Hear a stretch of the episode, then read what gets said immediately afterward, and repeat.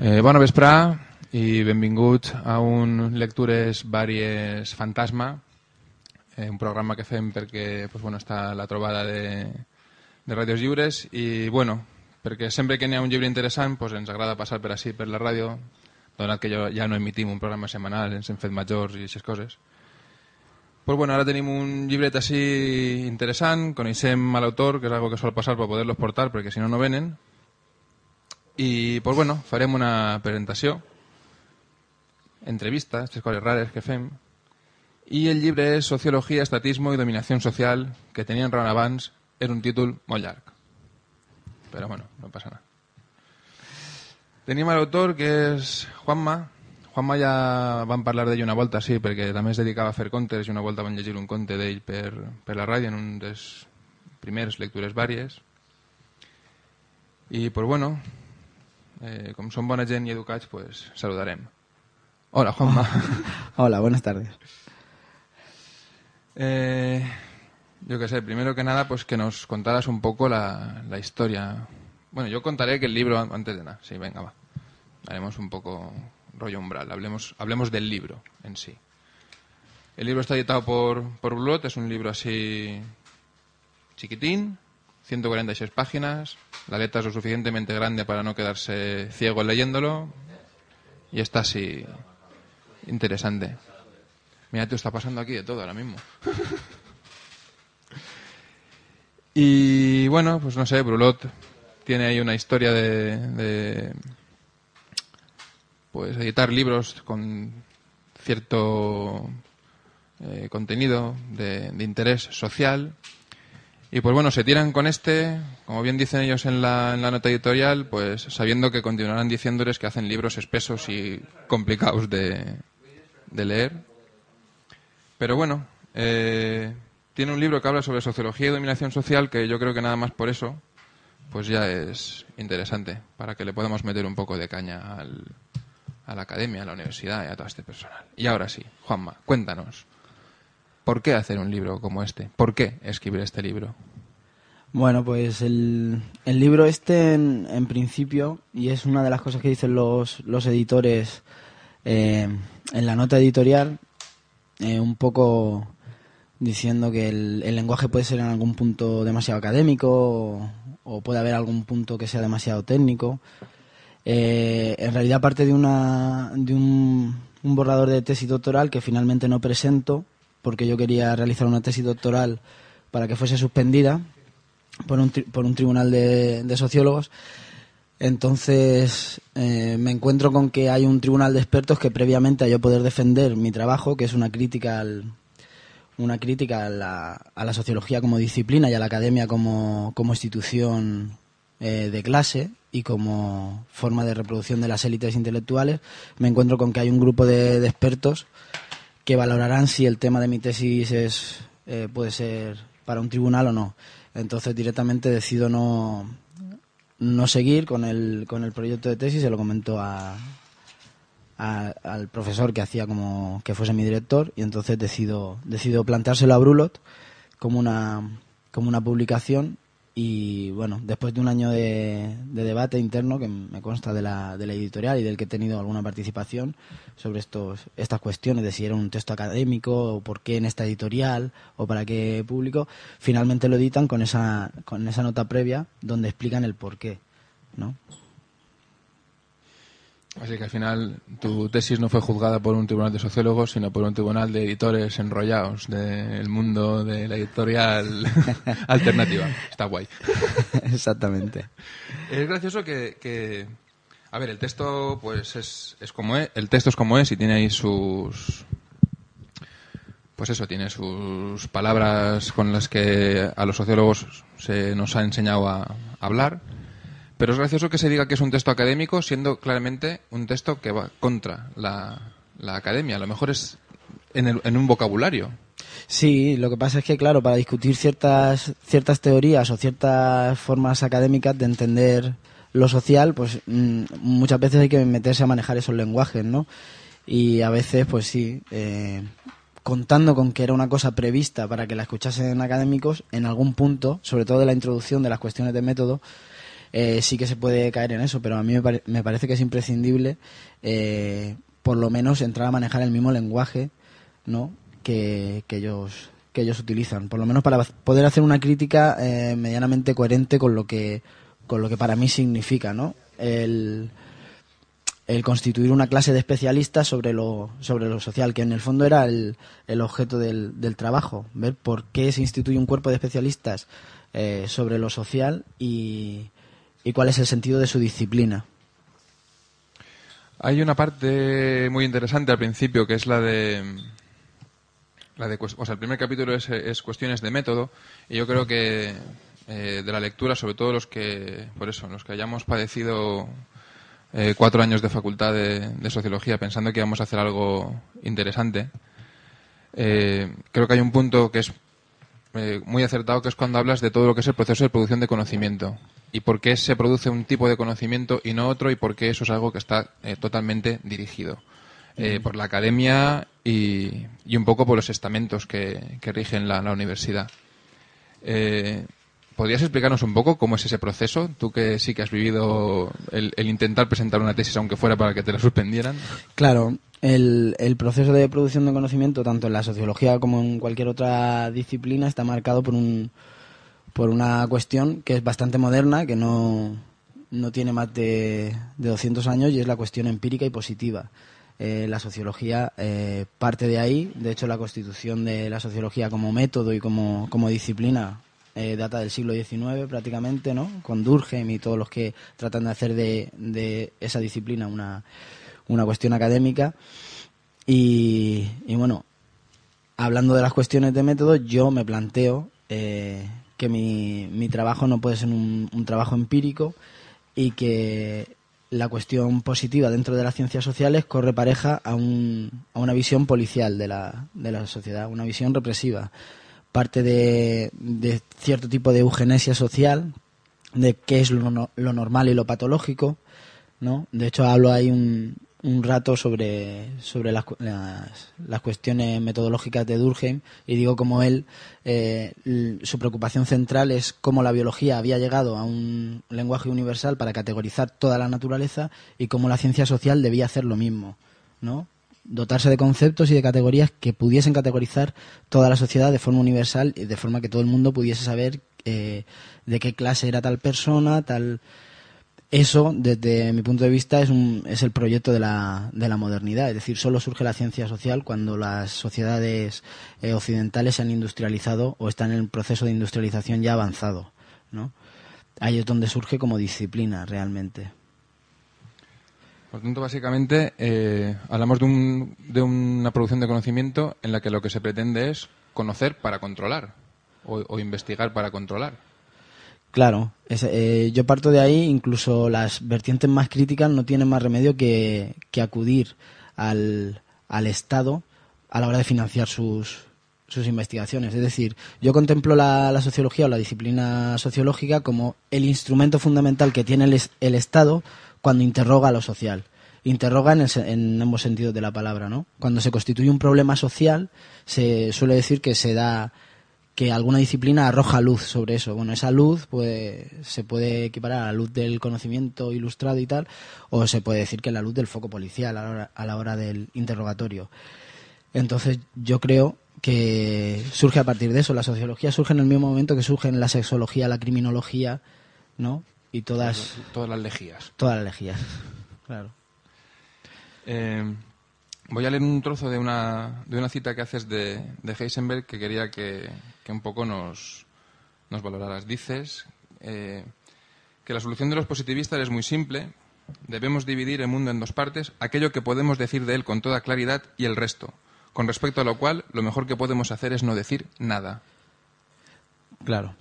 Sí, eso es una cita de, Heisenberg que sale en un libro muy curioso que, se, que son eh, textos místicos de los físicos cuánticos más famosos del, del mundo. Entonces yo, esa cita de Heisenberg, metiéndose contra el, uh, contra el positivismo, decía, es imposible que nosotros avancemos ni siquiera un milímetro en, el, en ningún tipo de conocimiento si no cuestionamos lo que realmente existe. Los positivistas lo único que se dedican a hacer es eh, poder medir lo que su método les permite medir y ya está.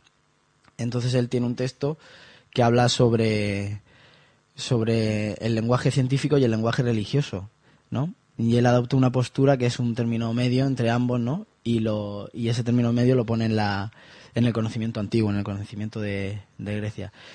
Para su, para su época, su profesión y quien era Heisenberg, es muy interesante el, el artículo porque realmente eh, él, siendo un científico, detesta el método positivo. Pues antes de seguir con más matemática social, vamos a poner una musiquilla.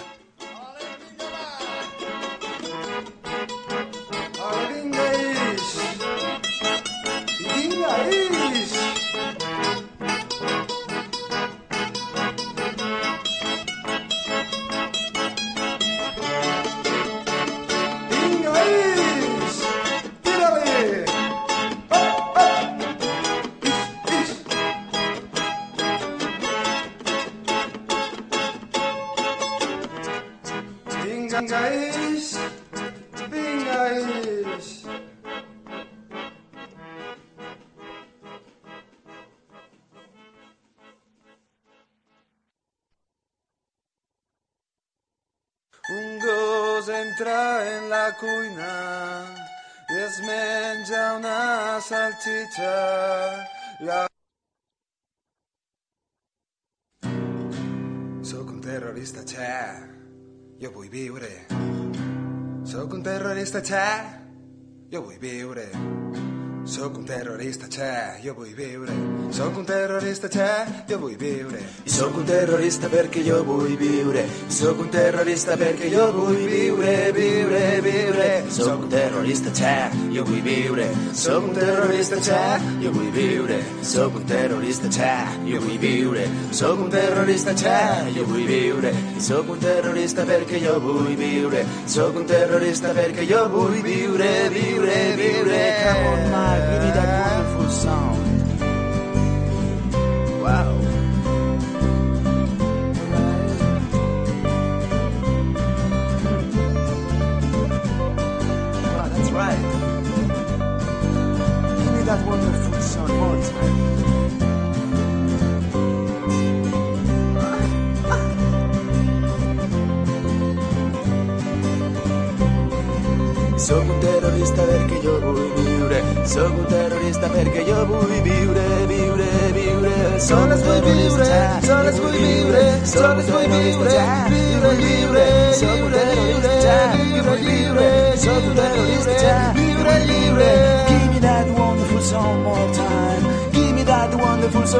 dying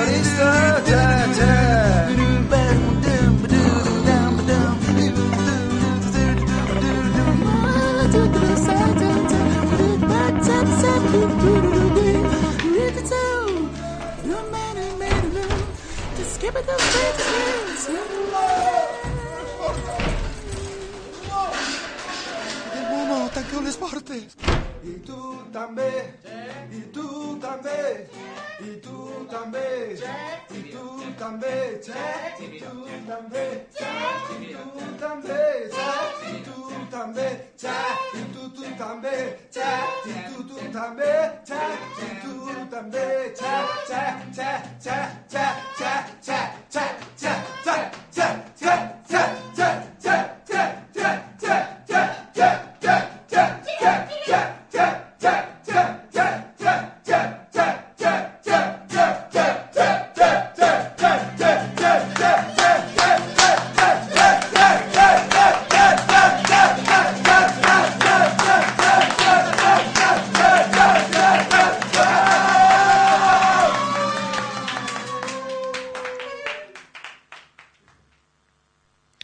Pues bueno, estàvem així escoltant-tis, este grup de terroristes che que volen viure che.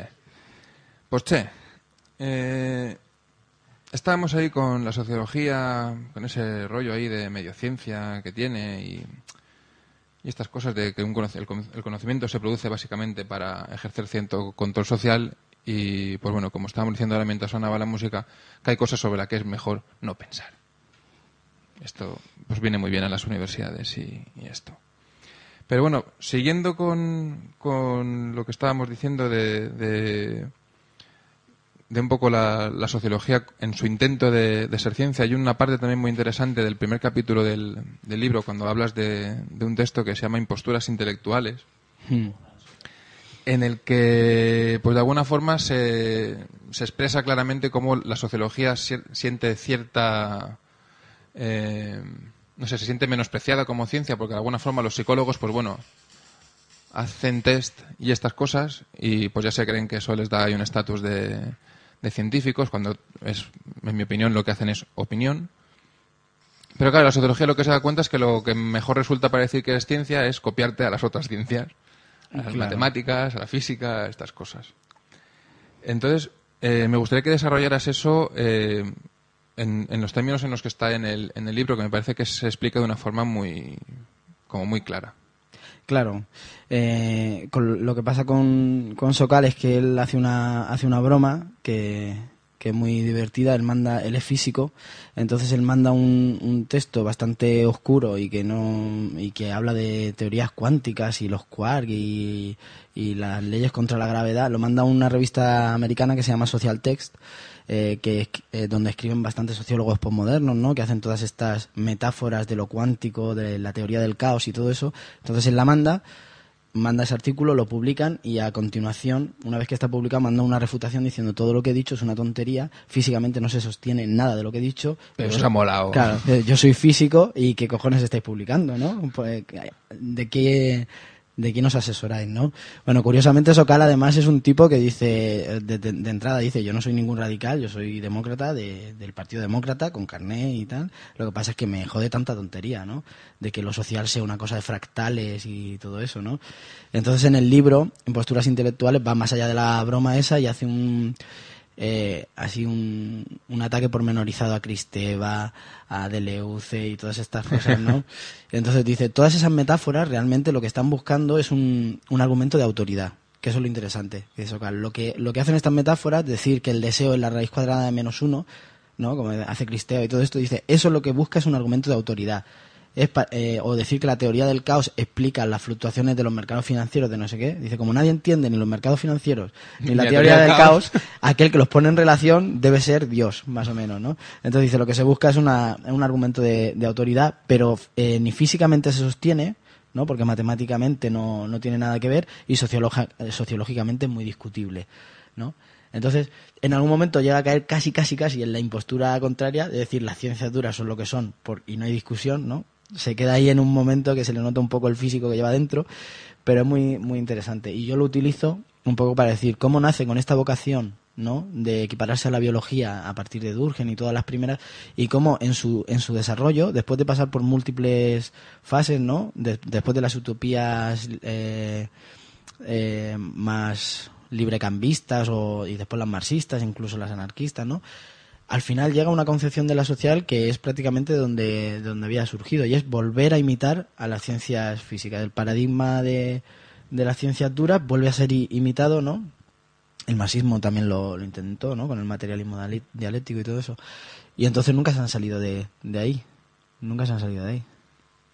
Está bien el, el hecho de, de, enmarcarlo en eso, en, en- en buscar en la imitación a ciencias duras como, como un peso sobre lo que se dice. Parece que es más importante lo que se dice si se dice en términos de física cuántica Claro. que si dices, mira, yo es que estaba el otro día paseando por la calle y vi esto y esto es lo que opino. Claro, exactamente. Yo eh, lo que digo también es que la sociología nace emparentada con la teología porque su objeto es inabarcable. Es decir, porque el mismo, la misma persona que produce el conocimiento es parte, Es parte. es parte de eso. Entonces, como no puede ser ya la palabra, la palabra de Dios o la palabra de la Iglesia, se busca que sea la palabra de la ciencia.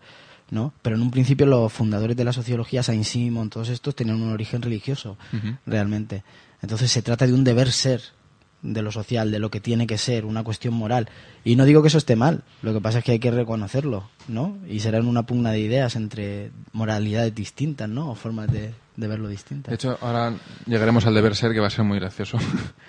Eh, quería hay, hay una parte muy interesante también que, que pues bueno, haces una cita de, de Bourdieu en la que, pues bueno, eh, Bourdieu, que es el que hace el libro del oficio de sociólogo, que de alguna forma es ahí como como una parte crítica de la academia, pero academia eh, al fin y al cabo y como un pope para, para los sociólogos así enrollados. Todos los que empiezan por B y son franceses molan.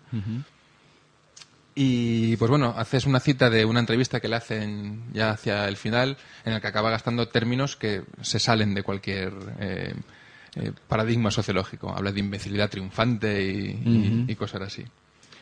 Ese vocabulario, que es el que algunos eh, opinamos que es el que tendríamos que tener los sociólogos, se pega de cabeza contra una cosa básica de la sociología académica, que es la objetividad. Y que viene por lo que decías antes de ser parte y juez de- del objeto que pretendes estudiar. ¿Cómo se come el, el que se intente ser objetivo siendo parte de lo que se está estudiando? Claro, eso es una, es una cosa que se hace en el periodo de formación ¿no? de, de un sociólogo y es cómo se reproducen las élites intelectuales. Es decir, para que el sociólogo, cualquier científico social, eh, em- trate algo como un objeto de su investigación, lo primero que tiene que estar es en una distancia. La distancia, ¿quién se la confiere? La academia. La academia es garante de lo que dice, de lo que juzga y siempre por o sea, aunque sea la chorrada más grande del mundo, si tiene tres páginas de bibliografía es suficiente. Mientras que haya un, un, un comité de pares de una revista científica como esta de Social Test, que ya ves tú lo que, lo que juzgaban, que juzguen que el artículo es interesante o que la obra es interesante, es suficiente. Entonces, esa es la distancia que propicia. Es decir, al formar parte de una academia ya no se forma parte de eso que se juzga. Y ahí, ahí es donde se empieza a hablar de objetividad, realmente. Empiezas a juzgar algo de lo que formas parte como si no formases parte. Y, y empiezas a formar parte de una clase o de un grupo con unos intereses muy específicos, que son los intereses de la academia y son los intereses de los intelectuales pagados por el Estado. Vamos a pasar a poner musiquita otra vez. Antes de que eso pase, yo diré que hay un libro que citas en tu libro que está fantástico para, para, para entender todas estas cosas, que es un libro que se titula Voluntad, La voluntad de fragmento, de, de Roman Reyes. Sí. Que pues eso, habla de todas estas cosas de, de cómo mola ser un, un técnico especialista en tu campo y no calentarte mucho más la, cabeza. Bueno, pa, eh, un poquet a escoltar un poquet de música i també dir de que està a punt de desconnectar Ràdio Clara de València, que després retornarà a les. I bueno, dir-li a tota la audiència que fins després. Chica Ford, paso doble Charleston, no toques más chachachas, que es un muerto total. Siga así, tocando esa guitarra, porque me quiero divertir, quiero bailar rock and roll, toda la noche hasta que salga el sol.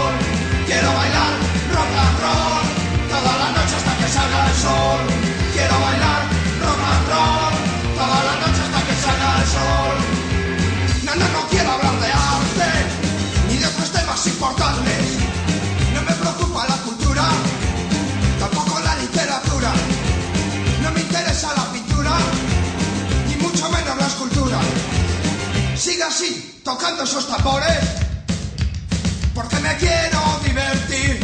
Quiero bailar rock and roll, toda la noche hasta que salga el sol. Quiero bailar rock and roll, toda la noche hasta que salga el sol. Quiero bailar rock and roll, toda la noche hasta que salga el sol.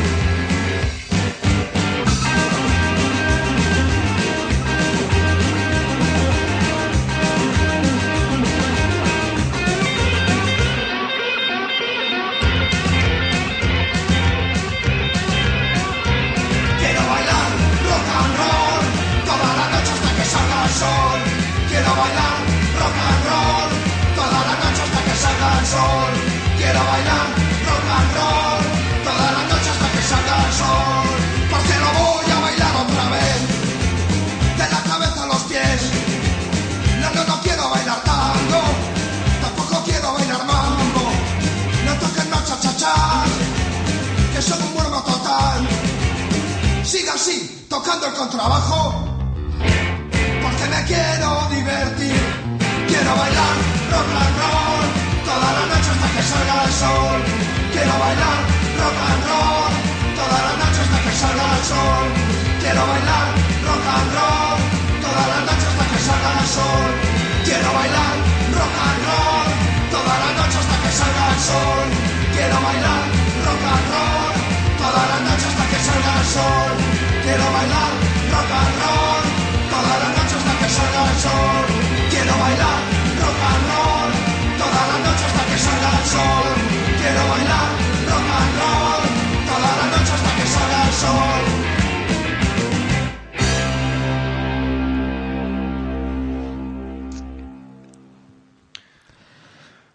Pues pasamos ahora ya a la sociología aplicada. Se han acabado las cuestiones de, de método y vamos a, hablar de sociología o de, cosas que pululan por la sociedad y de cómo las trata Juanma en, en el libro de Sociología, Estatismo y Dominación Social. Y pues bueno, básicamente vamos a hablar de unos viejos amigos de lecturas varias, que son el ciudadanismo, el ecologismo, el decrecimiento y el primitivismo.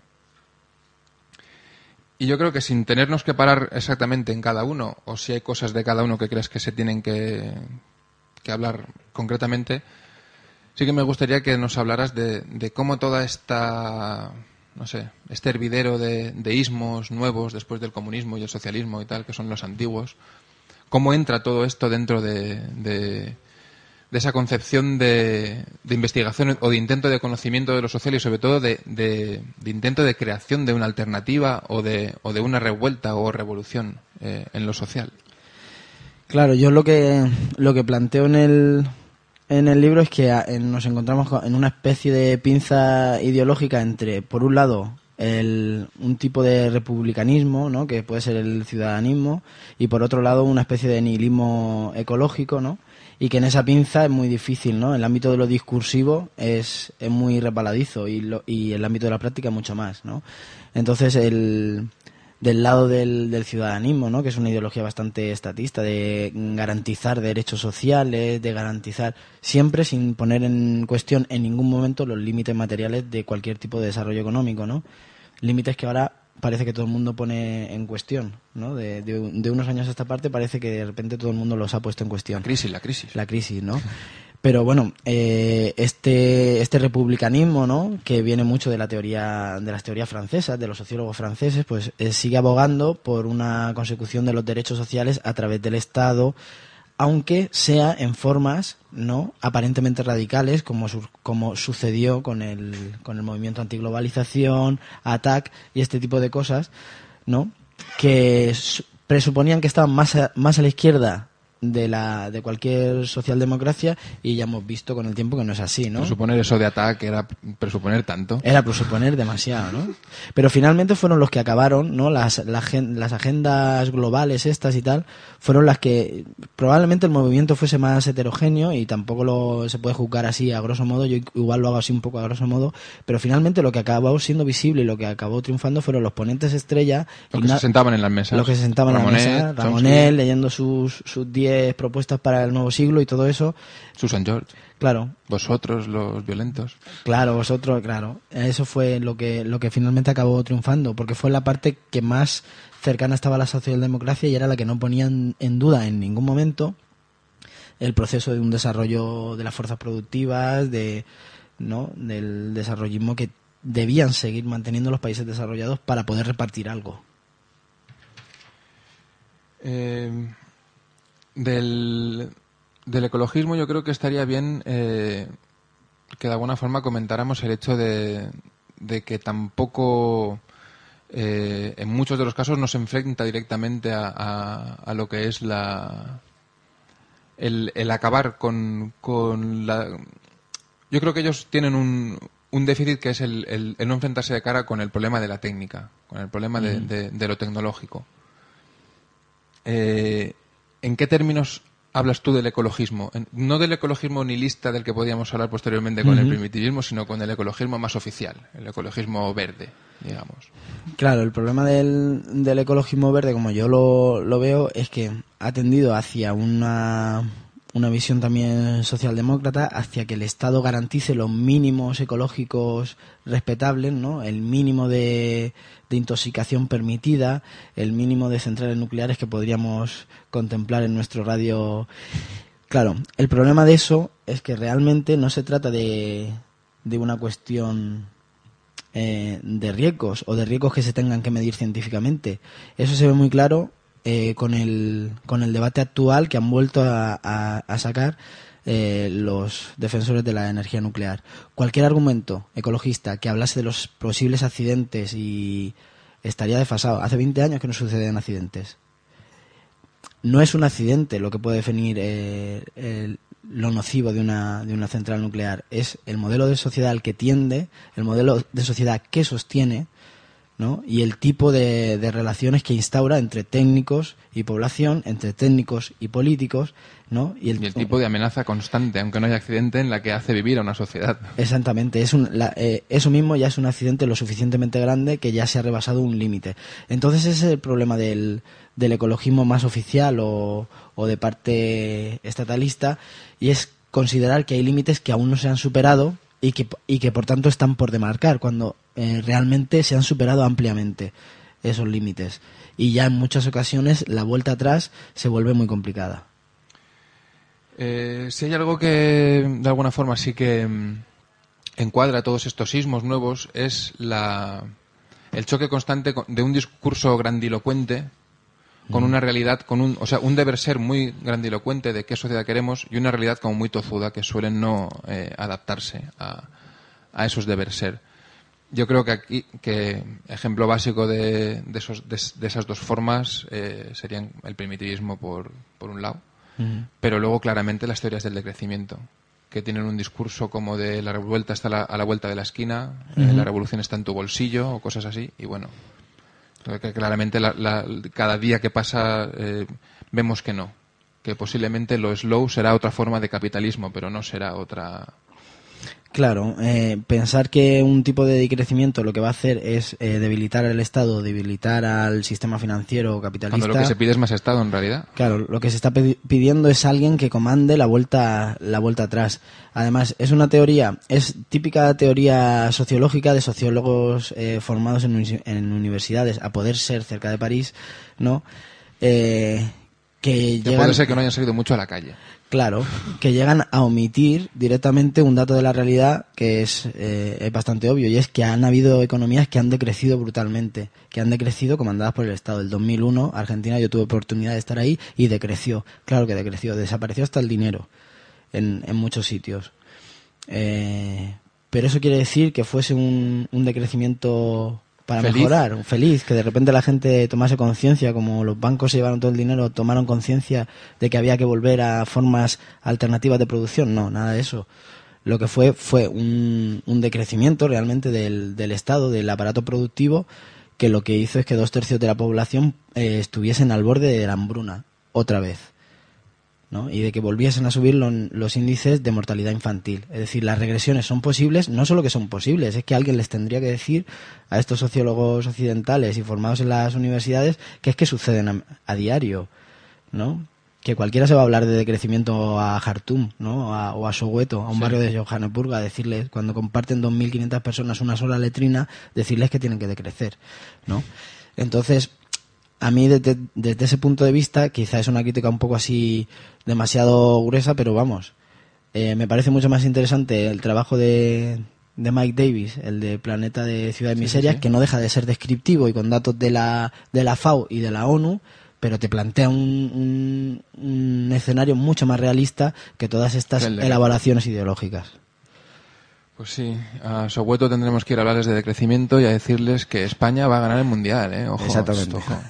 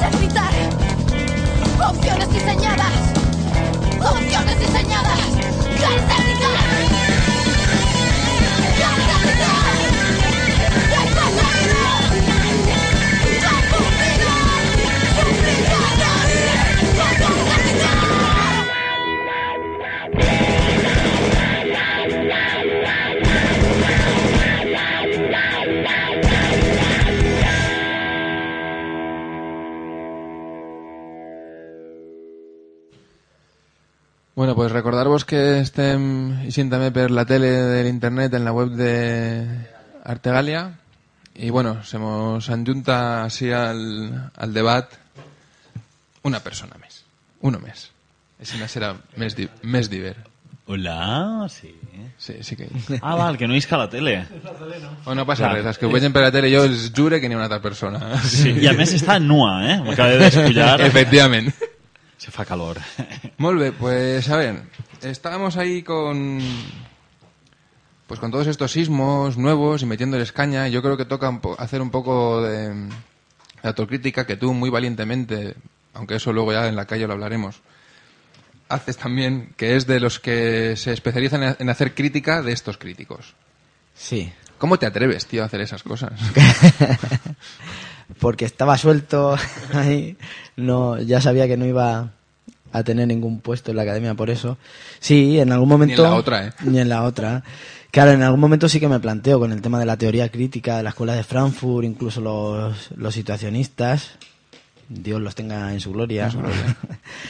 y bueno, sí, me, me meto un poco con, con eso, sobre todo desde el punto de vista, aunque hay muchas cosas que sí que comparto, sí desde el punto de vista de, de pensar que, que algún tipo de automatización o algún tipo de, abundancia iba a sustituir a la escasez que el ser humano sufre, ¿no? como una condena bíblica y que eso iba a permitir pues ser en el futuro todos situacionistas o ser en el futuro todos surrealistas o lo que fuese, ¿no? Y, y que fuese la gran fiesta del deseo y del placer. Mm, Yo me, me meto un poco con, con eso. Entiendo que en determinado momento de la, de la historia eh, se pudo pensar que eso era así. A partir del 73 o del 75 eso ya no es así. Y entonces es cuando se empieza a recular, ¿no? En todas esas cosas. Y eso me parece muy interesante para ver cómo la crítica también tiene sus idas y venidas, ¿no? Tiene también sus retrocesos y sus, y sus regresiones. En fondo, los situacionistas que fueron inteligentes en algún momento concreto de su historia, pues ya se autodisuelven en el 72 para evitarse... De hecho, el texto de autodisolución de lo que va es sobre todo de, de lo que acabas de comentar. Pero yo quería preguntarte también qué opinas de los que... de la gente que se ha especializado en el presente, en hacer... en, en simplemente elaborar críticas sobre los decrecimientos, críticas sobre los eh, primitivismos... Est- est- están, estamos también en ese rollo de, no sé, Sí, yo creo que sí. Yo creo que sí, claramente. Claramente, estamos en... es que si no nos aburrimos, Juanma, hostia. Claro. Eh, bueno, yo me, me parece que un- una, una cosa sana que tiene ese tipo de, de crítica es quitar muchas, mm, despejar por lo menos muchas ilusiones, ¿no? O por lo menos, yo qué sé, ante, cuando te enfrentas ante elaboraciones teóricas de, de la magnitud, de la teoría queer o de, claro, de las multitudes y todo eso, realmente yo considero que son, son teorías que parten de lo académico, o sea, la teoría queer con Beatriz Pre- Preciado a la cabeza, que también es de una universidad de París, por cierto, ¿no? Este- Bon Amour. Claro, este tipo de cosas al final calan en, un- en, en lo que se pretende un pensamiento radical y autónomo respecto a lo, a lo social, ¿no? Y que, y que pretende transformar algo. Sin embargo, ver las, las dependencias constantes que se tiene de un pensamiento surgido de la, de la academia. O sea, de- a través, desde, desde la escuela de Frankfurt hasta hoy, toda la teoría crítica y toda la crítica social sigue dependiendo de esas elaboraciones, ¿no? Y de gente que está ahí eh, 24 horas pagada para hacer ese tipo de elaboraciones, ¿no? Y que de repente nos dicen que la identidad sexual es lo más revolucionario del mundo o que ser vegano es lo más revolucionario del mundo y todos son puntos de vista desde a partir desde el cual puedes analizar la realidad y, y todo tiene Y obviar lo demás. y obviar todo lo demás.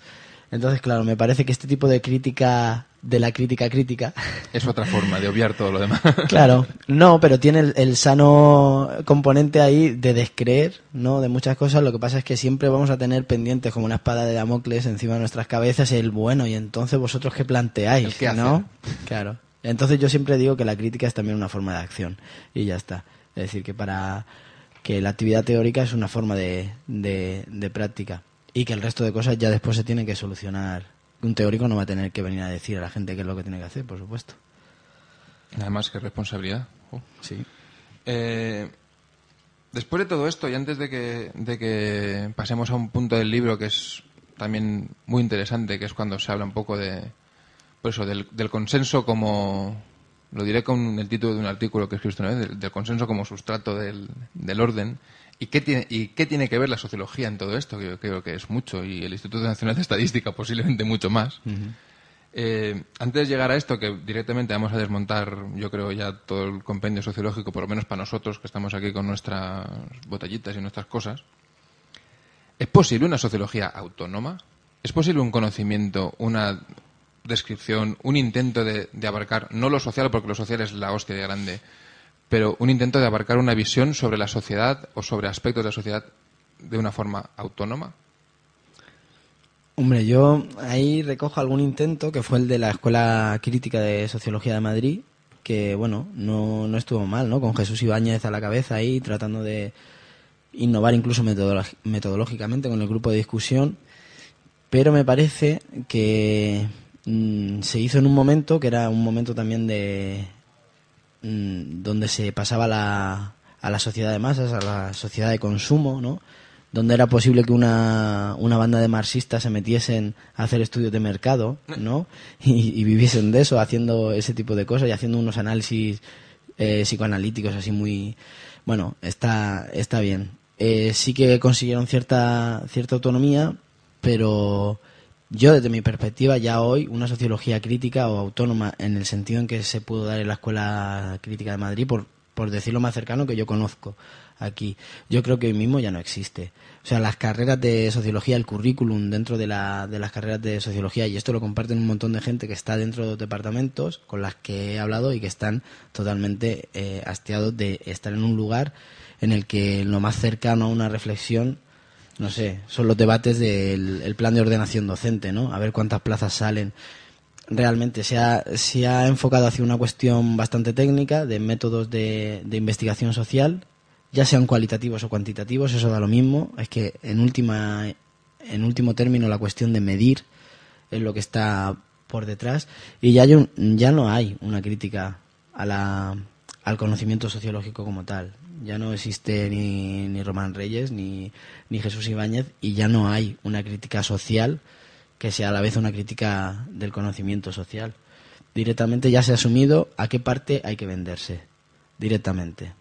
Y lo que pasa es que no, tengo, no me he dedicado a contarlos, pero sí que eh, la cantidad de sociólogos que están en nómina de la policía actualmente son bastantes. En la Universidad de Alicante yo conozco por lo menos uno. Yo conozco que una de las pocas plazas que para la administración pública en las que en las que se acepta el perfil de sociólogo eh, tiene que ver con el funcionario de prisiones. Sí. Así que ¿qué más se puede pedir? Sí, ja que estic així, m'agradaria apuntar una cosa que és una tendència bàsica en tots els estudis socials. Eh? Per exemple, l'antropologia ara mateixa, les tropes d'Afganistan i les tropes de, eh, nord-americanes a Iraq eh, incluïxen dins de cada batalló una unitat d'antropòlegs. Per què? Perquè s'han donat compte que a l'hora de triar en qui fer les aliances o quina aldea massacrar o, o contratar, és, és convenient tindre un antropòleg que puga eh, informar eh, per a no ferir susceptibilitats i aconseguir aliances. I fins i tot eh, tenen baixes, n'hi ha baixes.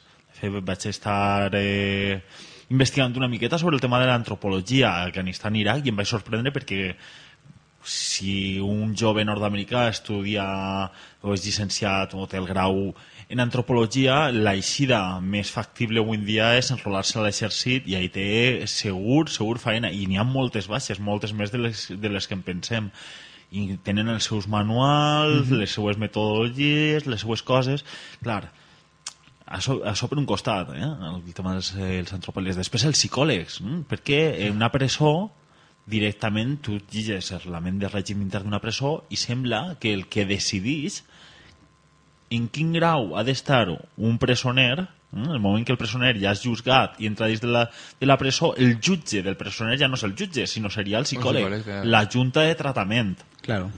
I, clar, realment quedes així i dius, a veure, una, si és ciència la psicologia, com pot tindre tanta ideologia? I és que jo arribo a la conclusió que és que no és ciència, és una pseudociència ideològica que eh, reflexiona des d'un determinat punt de vista una sèrie de creences i objectius molt polititzats i és el que n'hi ha Claro, pero eso pasa también en las ciencias denominadas duras, ¿eh? Yo me acuerdo que en la Universidad de Alicante, durante la guerra de, cuando empezó la primera guerra de, Irak, sí que se, se plantearon las facultades de, de química y de biología no participar en ninguna subvención que tuviese fines militares. Al cabo de poco tiempo se tuvieron que dar cuenta que no podían delimitar ninguno de los que estaba allí qué uso se le iba a dar a eso. Un óptico que estaba estudiando eh, cómo la córnea se deformaba según la presión atmosférica y tal, no podía controlar hasta qué punto eso podía ser utilizado eh, para ver eh, los pilotos de cazas a cuánta altitud podían volar para evitar los No radares. se le reventan los ojos. Claro, para que no se les reventaran los ojos. Eran incapaces porque la división eh, del trabajo que hay dentro de un laboratorio, ¿no? Eso hay un...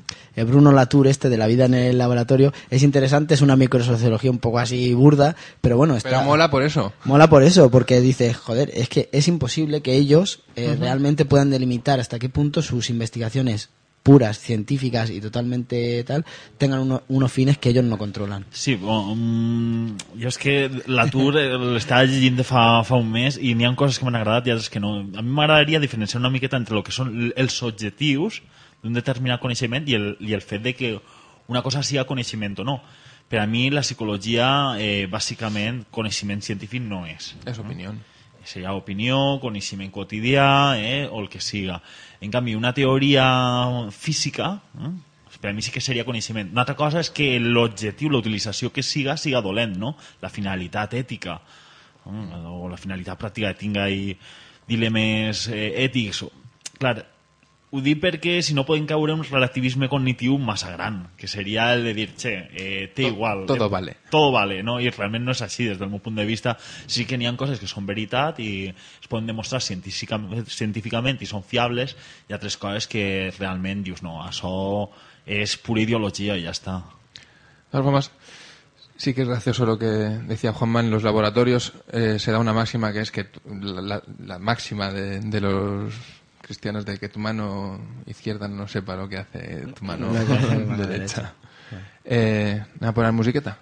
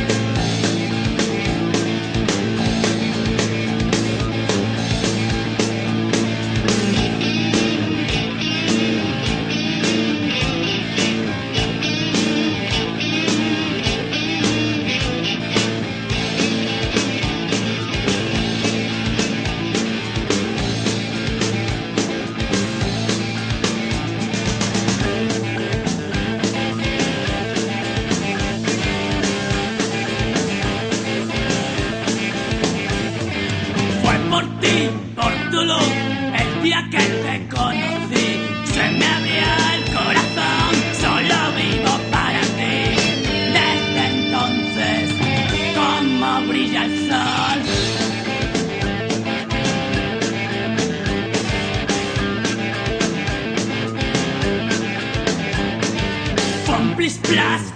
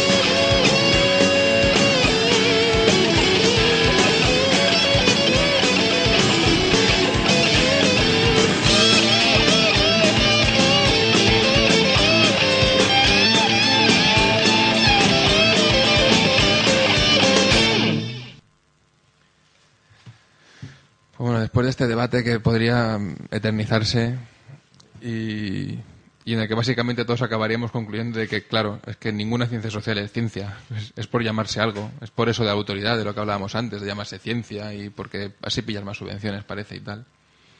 Volvemos un poco al campo estricto de la sociología, después de no darnos cuenta o de no llegar a comprender si puede haber una sociología autónoma o no, igual la que haga uno en su casa, describiendo, sabiendo qué datos están ya sesgados de por sí, pues es algo que se puede hacer. Gente que nos escucháis, que no sé si hay mucha o poca y que aprendéis a escuchar, estudiar sociología, pues yo qué sé. Aprender a enlucir paredes también y así podréis comer de algo. Y vamos un poco con lo que la sociología hace ahora, sobre todo. Eh, hay una parte del, libro, como decía antes, que viene sobre, pues hablar de eso, de- del consenso, del orden. Y me gustaría preguntarte qué tiene que ver la sociología en todo eso. En la, en la sociología como generadora de consenso, el consenso además es una palabra que, se, que eh, se usa ahora desde un punto de vista como muy buen rollero dentro de la sociología. Y bueno, ¿cómo, cómo podemos derribar ese concepto de- del consenso como lo, que, lo, lo molón, como lo que hay que encontrar? Claro, el- la cuestión de la, de la sociología como garante de lo que el Estado tiene que decir respecto a lo social o, o qué es eh, lo que el, el Estado quiere conocer de lo, de lo social.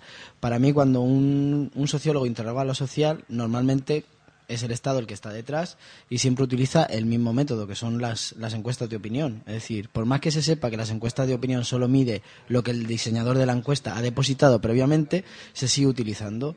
Pero lo que sirve muy bien es como un efecto de suspensión de la incredulidad. Cuando sale en el noticiario alguien diciendo dos de cada tres encuestados dice que, eso es una forma de suspensión de la incredulidad. A partir de ahí todo lo, lo que se diga no solo está sancionado por el noticiario, por el Estado, sino que está sancionado por la ciencia, ¿no? Entonces es la última pata que le, que le faltaba, ¿no? Entonces, eh, la sociología lo que hace es un discurso ideológico, pasarlo por el filtro de una, mm, de una verificación científica, desde su punto de vista, ¿no? Empírica, eh, que no tiene nada que ver con la ciencia, realmente. Los verdaderos científicos eran más bien especuladores, ¿no? O contempladores de la- y, y Newton no salía corriendo a decirle a Copérnico, mira lo que he descubierto, mira qué guay, ¿no? No, de eso nada, se lo guardaban para ellos, ¿no? Era, un- era una cuestión de verdad personal y ya está. Y además después era, alqui- era alquimista y, le gustaba la astrología y todo eso. Esta colaboración científica, ¿no? Entre el Estado y las, y las fuerzas del, del orden, en realidad lo que nos está haciendo ver es que la sociología cumple un papel bastante policial. Eso que he dicho de los sociólogos que están en nómina en la policía es un dato que no, no se tiene, no se va a conocer por ahí. Yo al menos conozco a uno. Pero es que aunque no se haga directamente en nómina de la policía, cuando se hacen estos mapas de la pobreza o los mapas de la inmigración y todo eso, ¿qué sentido tiene eso? O sea, ¿quién es quien pone la vista desde arriba? Sobre todo, ¿por Siempre. qué se hace ese, ese, ese mapeo y no se hace otro mapeo? Claro, ¿por qué no se hace otro tipo de, En el dónde detienen a más gente y de qué estrato es cada gente y qué es lo que le pasa a cada gente. Claro, por ejemplo, los índices de mortalidad por barrios en distintos sitios son datos inaccesibles, por ejemplo, no se pueden tener, ¿no? Los tiene directamente el Ministerio de Sanidad y eso no, no se puede para ver si la morbilidad es más alta en un barrio por determinadas causas u otras.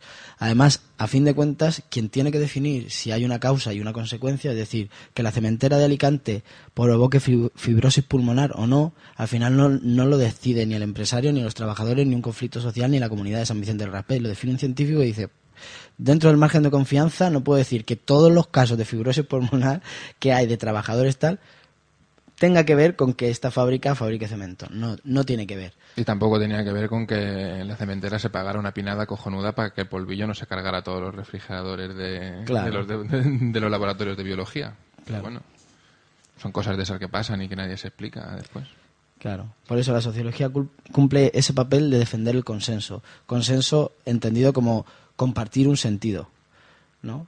El sentido de la marcha hacia una- un mayor desarrollo económico, una, mayor modernización de las sociedades y una mayor democratización en sus términos de democracia formal, que ya sabemos lo que son. ¿Y la academia cómo es capaz de convencer a alguien durante cuatro años, que tampoco son muchos, de que el consenso es guay y no es fascista? De que el consenso generado socialmente sobre una misma idea que tiene que compartir todo el mundo y que eso es la libertad. La libertad es compartir ese consenso. ¿Cómo tú que has estado allí, tú que lo has vivido en tus carnes, cómo Ajá. hace eso una universidad con unos profesores que se supone que entran con ganas de explicar otras cosas o de, o de vivir de otra forma? Pues porque la, la academia solo es garante de lo que el intelectual dice mientras que lo diga en un determinado lenguaje. Puede decir lo que le dé la gana, pero siempre que lo diga en un determinado lenguaje. Y entonces las, las prebendas que uno tiene al, al entrar en la academia o no entrar son muchas. Es decir, tú puedes decir lo que quieras, puedes escribir, puedes salir publicado en distintos sitios y puedes sobre todo dedicarte a vivir de interpretar lo que pasa a, tu alrededor, ¿no? Es decir, de validar para lo, para lo social lo que para ti no aceptas y viceversa, ¿no? Es decir, lo que la academia hace es aislar directamente a un determinado grupo de especialistas sobre lo social, les, les pone a salvo de determinados, de determinados vaivenes económicos, es decir, a través del funcionariado, y eh, por otro lado es garante de lo que, de lo que cada uno dice. Eso está ahora mismo en un proceso de ruptura. Es decir, este libro es, es superfluo, porque realmente la sociología, por ejemplo, en la Universidad de Alicante va a desaparecer Desaparecer. en breve, por su, por, por su propia inercia. Es decir, es un conocimiento de saldo que nadie ya reclama, es un conocimiento que ni siquiera los alumnos, cuando yo estudiaba había 400 en la primera promoción, ahora estamos en 30 y pico. ni siquiera por el régimen de Bolonia tendrían que tener dos grupos y lo siguen teniendo porque tienen a cargo un montón de funcionariado que no saben qué hacer con él. Y realmente eh, la precarización de la gente que ha estado dando clase, yo he sido uno de ellos, me arrepiento profundamente, pero lo fui como profesor, claro, como profesor asociado. En realidad eso lo que fomenta es una precarización a muerte de la gente que está trabajando allí dando clases, que al final las clases se convierten en poner un PowerPoint, que la gente copie los apuntes que a ti te da uno, que, que los copió de otros y ya está. En realidad en eso se ha, se ha convertido muchas de las facultades. Yo la que más conozco es la de aquí, pero hablando con otra gente de, de otros sitios había inquietantes similitudes. Sí. Yo creo que, bueno, el, el ámbito más cercano que tenemos aquí es, es el de Alicante, es uno que hemos padecido nosotros y yo recuerdo amargamente el cambio de, de plan, de cómo teníamos asignaturas en las que, pues bueno, se cuestionaba el consenso, se cuestionaba la democracia, eso era fantástico. Ahora no hay un sociólogo que se atreva a cuestionar la democracia.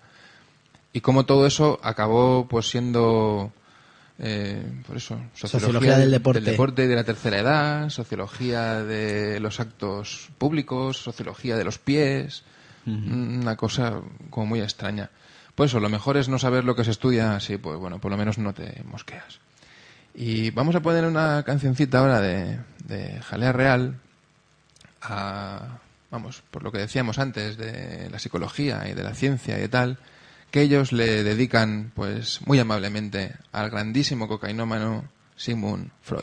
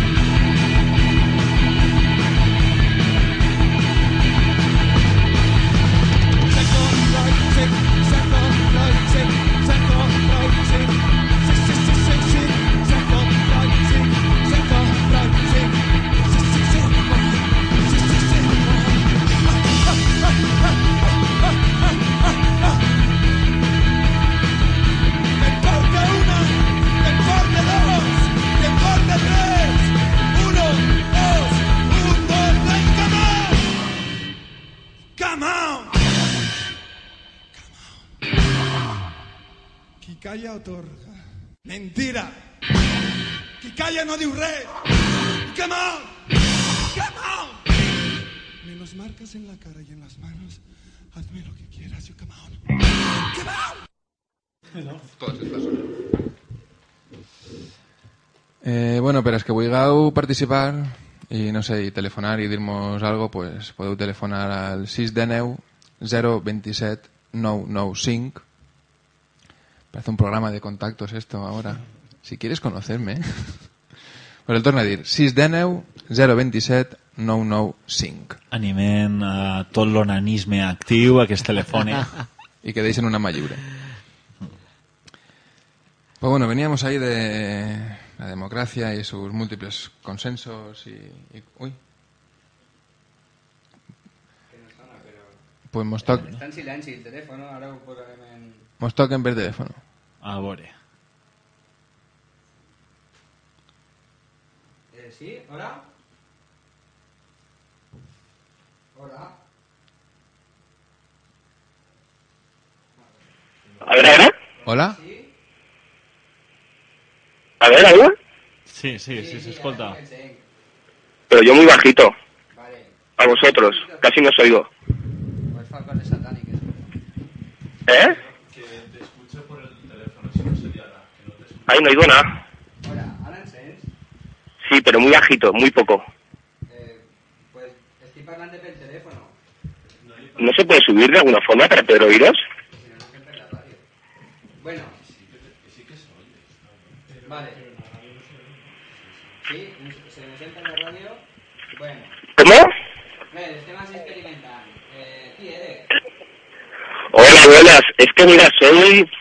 Que me parece muy bien todo eso que estáis diciendo contra las ciencias sociales, y pero es que os estoy pasando un poco con un, un antepasado mío. Soy descendiente de Sigmund Freud. Un descendent de Sigmund Freud, interessant. ¿Oye? Molt interessant. A veure... No has oído, ¿eh? Sí, sí. A veure, tenim així un descendent de Sigmund Freud. o sea, casi no. T'ha agradat la cançó de Sigmund Freud? Nosotros sí que te oímos. Que, Hola. que tenim problemes tècnics.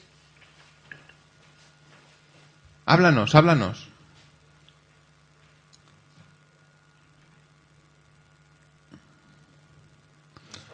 Bé, pues, seguim Es, així. es debería escoltar, pero no, no se escolta. Ui, a veure... Cuidado que nos acoplamos. Se- S'acopla. Ya nos desacoplamos. Pues bueno, yo en, en todo esto que hemos hablado de la democracia y tal, yo, a, a no ser que Juanma o alguien más de los que ahora mismo compartimos mesa tenga algo que decir, si Juanma quiere decir algo libremente ahora sobre su libro o si Ferran tiene algo que opinar, sin, és que no me llegit, però resulta molt interessant. Podeu baixar una miqueta el volum, per favor? sí, el de ahí, Sí, és que si no m'acopla.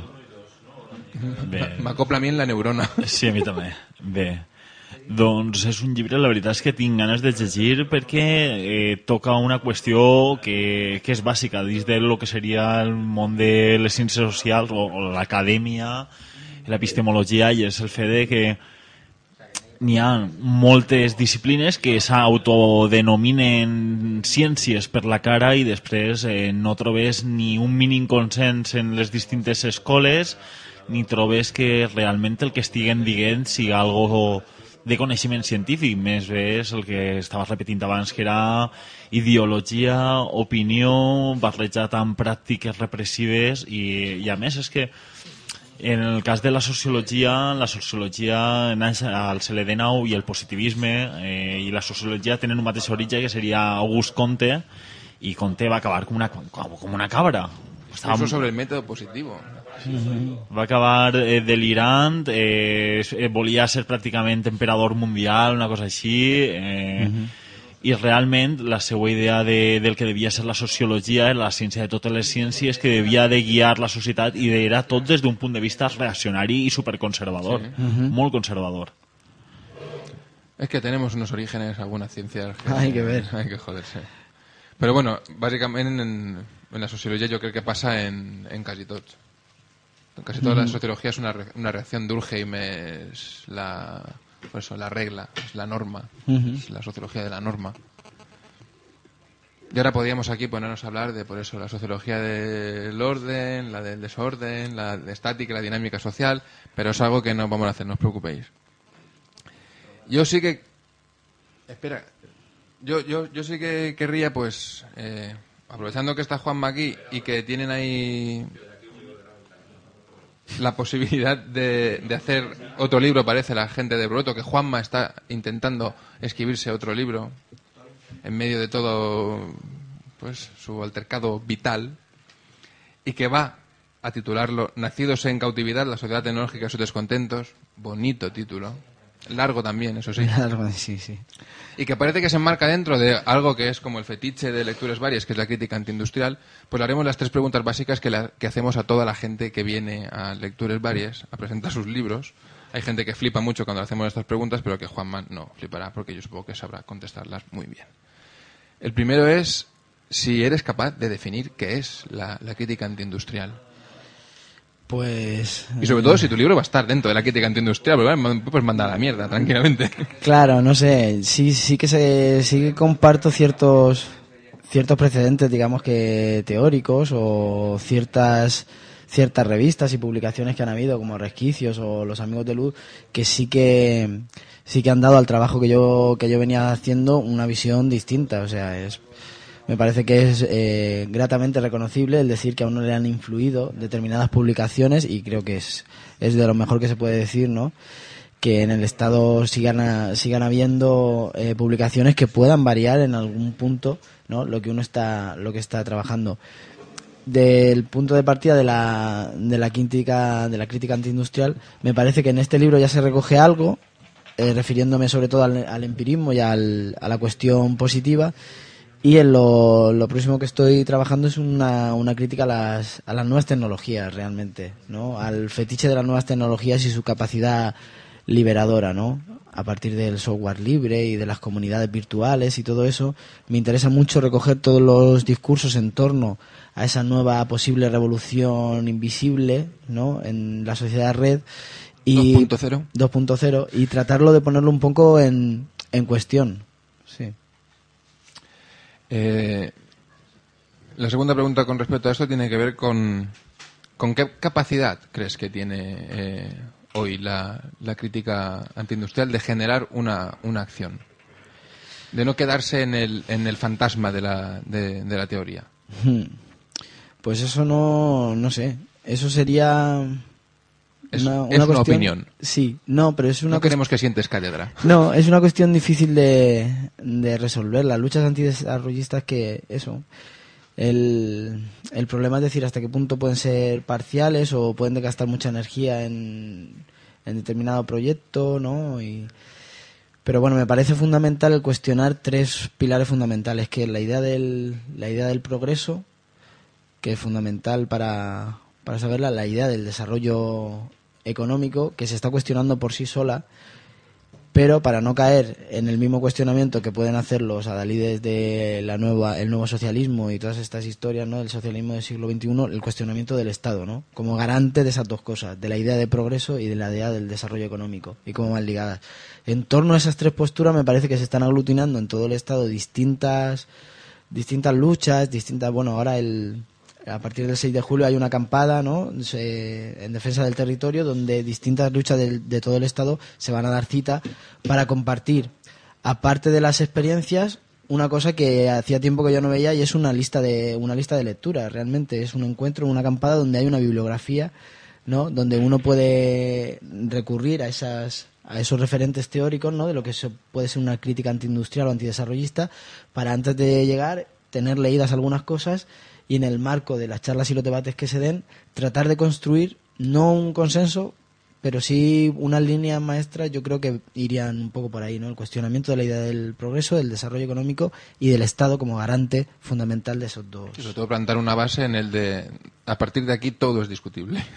Exactamente. A partir de ahí, las prácticas de cada uno, las cuestiones estratégicas, todo eso tiene que ir al ritmo de, que se dan los procesos ¿no? y los conflictos. Vosotros lo, lo habéis vivido aquí en el partidor con los, con los conflictos urbanísticos, se está viviendo en el Cabañal y en otros puntos de, del Estado. Cada, cada conflicto tiene su ritmo, ¿no? pero las ideas de fondo pueden calar o no. ¿no? Eh, se puede parar un proyecto como en Parcent, por ejemplo, sin que cale ninguna idea antidesarrollista, de nada. Es un movimiento vecinal legalista que llega al Tribunal Europeo y lo, y lo detiene y punto. O puede ser una cosa que no se detenga, que realmente al final acaben haciendo cualquier eh, infraestructura, pero sí que haya calado eh, un discurso más antidesarrollista y que genere una comunidad ¿no? de intereses. Entonces eso depende de cada, de cada conflicto. Pues bueno, y la tercera pregunta, que es el estado de la crítica en el Estado, pues bueno, la acaba de contestar así, sin que la tuviéramos que, que preguntar. Y pues bueno, como ya nos hemos alargado un poquito, a no ser que tengáis algo que decir, aparte de decir adiós, pues aquí se acabará el Lecturas Varias, este de urgencia especial de la trovada de radios y tal. Así que hasta una otra. La manta al cuello y el capacito, al postito. La manta al cuello iremos al postiguito. Por un peso un cigarro, por dos una pipa, por tres una guitarra, por cuatro una chica, el puro pa' fumar, la pipa pa' lucir, la guitarra pa' tocar y la chica pa' chingar, la manta al cuello y el capacito, ahí nos iremos al postiguito, al cuello y el ahí nos iremos y nos iremos al postito. Ya que volvía el tío José de la huerta, se encontró de su casa ya abierta la puerta. Subiendo la escaleta se encuentra un señorito que abierta la bagueta le enseñaba su manila, manda al cuello y el capacito. Nos iremos al postito la manta al cuello y el capacito, nos iremos y nos iremos al postiguito. Día paseaba un guardia municipal, paseando por la plaza hacia arriba y hacia abajo. La bragueta le faltaba la manzanita y un botón, por acá se le asomaba don Joaquín el director, la manta al cuello y el capacito, que nos iremos al postiguito, la manta al cuello y el capacito, que nos iremos, que nos iremos al postiguito. Chamacas de Tijuana se han comprado una romana para pesarse las tetas hay dos veces por semana. Si quieres que te las pese, ponte pancha pa' camón. Y das la polsera que te perforado el culo, la manta al cuello y el capacito. Nos iremos al postiguito, la manta al cuello y el capacito. Que nos iremos, que nos iremos. Con la manta al cuello, con los más feroz de los tequilas, con los ojos ensangrentados. ¿Qué le dice? ¿Qué le dice? Que el diablo anda suelto por el desierto. Al postiguito